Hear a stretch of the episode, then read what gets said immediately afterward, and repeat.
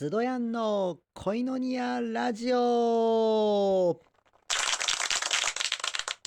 はい、皆さん、こんばんは。はじめましての方は、はじめまして、スドヤンです。えーこのラジオは、聖書についてのあんな話や、あこんな話をトークしたり、あ私の日々の生活について、まあなんか独り言をぶっちゃけたりしてます。えーまた、聖書の言葉を、まあなんか紹介したりして、えーこう皆さんと、こうまあ、恋のニアしていけたらなって思います。みんなが励まされたり、あまたこれを通して少しでもなんか聖書に興味持ってくれたらあなんか嬉しいなーなんて、えー思います。はい。えー今日はまあ第2回目なんですけれどもそうですね今日はあまあ、日曜日だったんで、えーまあ、私の通ってる教会で礼拝がありましたね。えーまあ、今日はなんか礼拝始まる前に、まあ、ちょっとしたトラブルがあったんですけれどもなんか教会の入り口のところで、えーなんかあの上に物を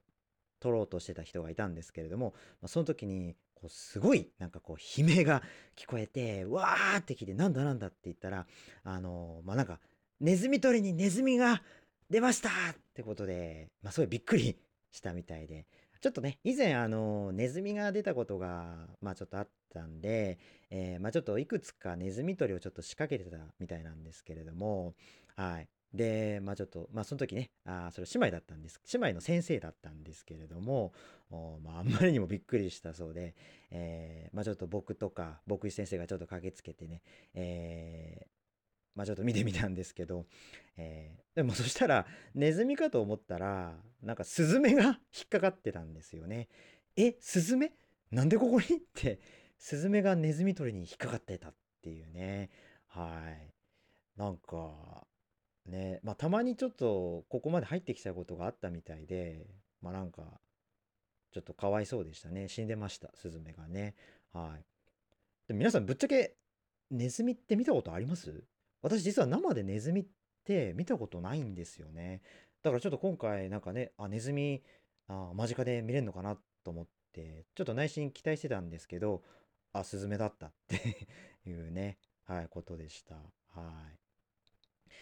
い。でまた礼拝が終わった後にまあなんかね、えー牧師先生の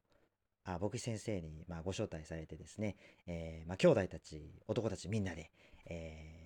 夕食ごちそうになりましたね。はいなんかこうバイキング形式でねすごいなんかもうたくさんあって美味しかったんですね。でその後こうみんなで簡単にこうちょっとゲームしたりとかしてまあすごい楽しい、えー時間を過ごしてましたね。はい、えーまあ最初のトークはまあこんな感じで。はい。えーっと今日はですねまああの本題に入るんですけどまああの祈りについて話そうかなって思ってます。あ皆さんはこう祈りってしたこととかありますか？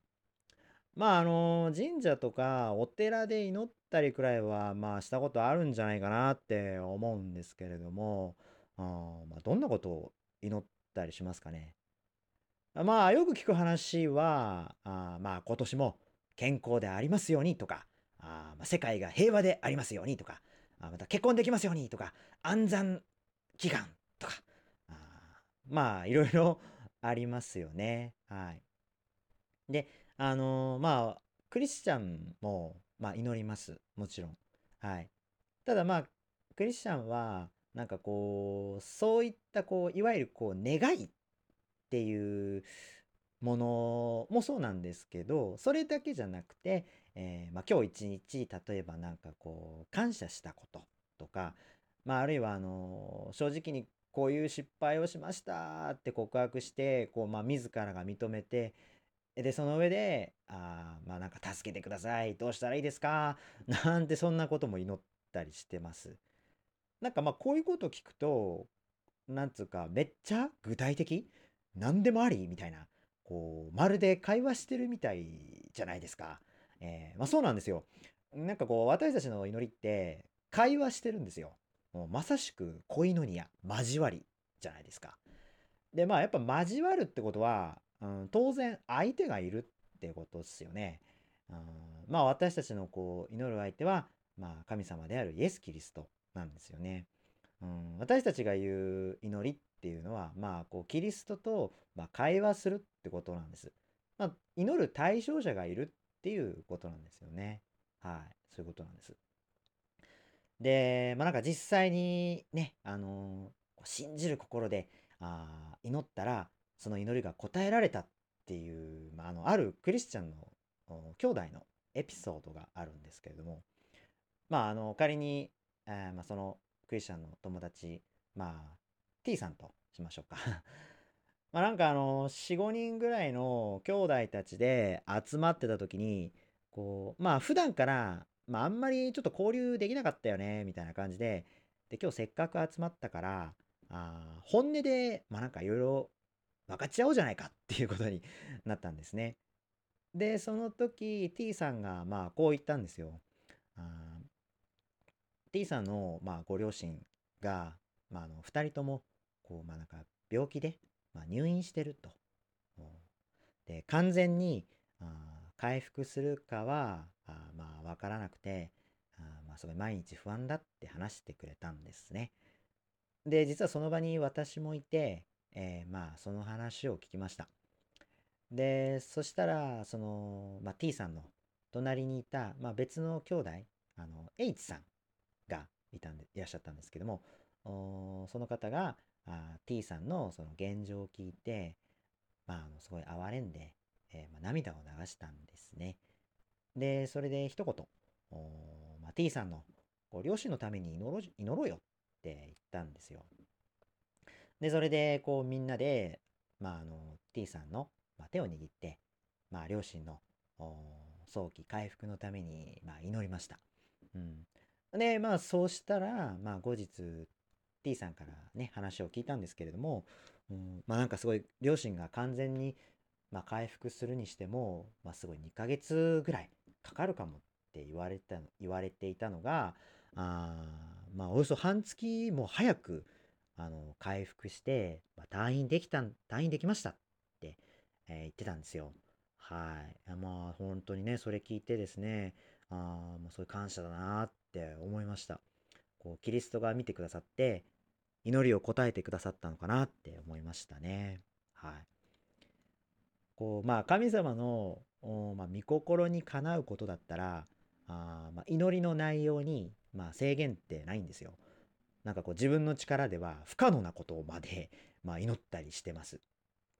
で、まあこう私たちがこう祈り求めることは、まあ実はその聖書のね、もう主人公である神様、イエス・キリストが願っておられることなんですよ。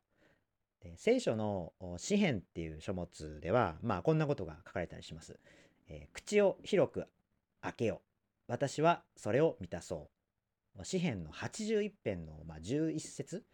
の、まあ、最後の方に、まあ、こういう言葉が記述されてるんですけれども、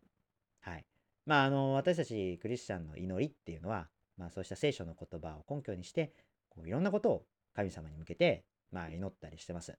うん、まあ、自分、自分のこともあれば、今回みたいな、まあ、他の人のためにも、こう、祈ったりしてますね。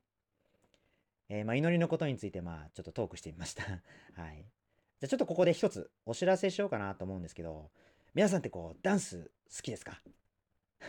あのー、今、なんか私の通ってる教会では、まあ、ゴスペルのダンス教室を、まあ、開いてるんで、開いてるんですね。はい。で、なんかこう、教会やあ外部のイベントとか、またこう、老人ホームなんかで、まあ、ダンスを発表する機会なんかも、まあ、あるそうです。もうなんかもう音楽やダンスが好きだなって方は、あまあぜひ参加してみてはいかがでしょうか？はい。ね、あの、私のインスタに情報を載せときますんでね。はい。あの、スドマリオ776、SUDO MARIO776 のユーザーネームで、はい。インスタやってますんで、よろしかったらチェックしてみてください。フォローお願いします。あちなみに私の通ってる教会は、まあ、あの、今まで行ってなかったんですけど、横浜の西区にあります。はい。そうなんですね。はい。それでは、えー、今日の恋のニアラジオは、あここまでとしようと思います。えー、最後はこう言いましょう。あなたは愛されるために生まれた人です。ではまた次回会いましょう。グッバイ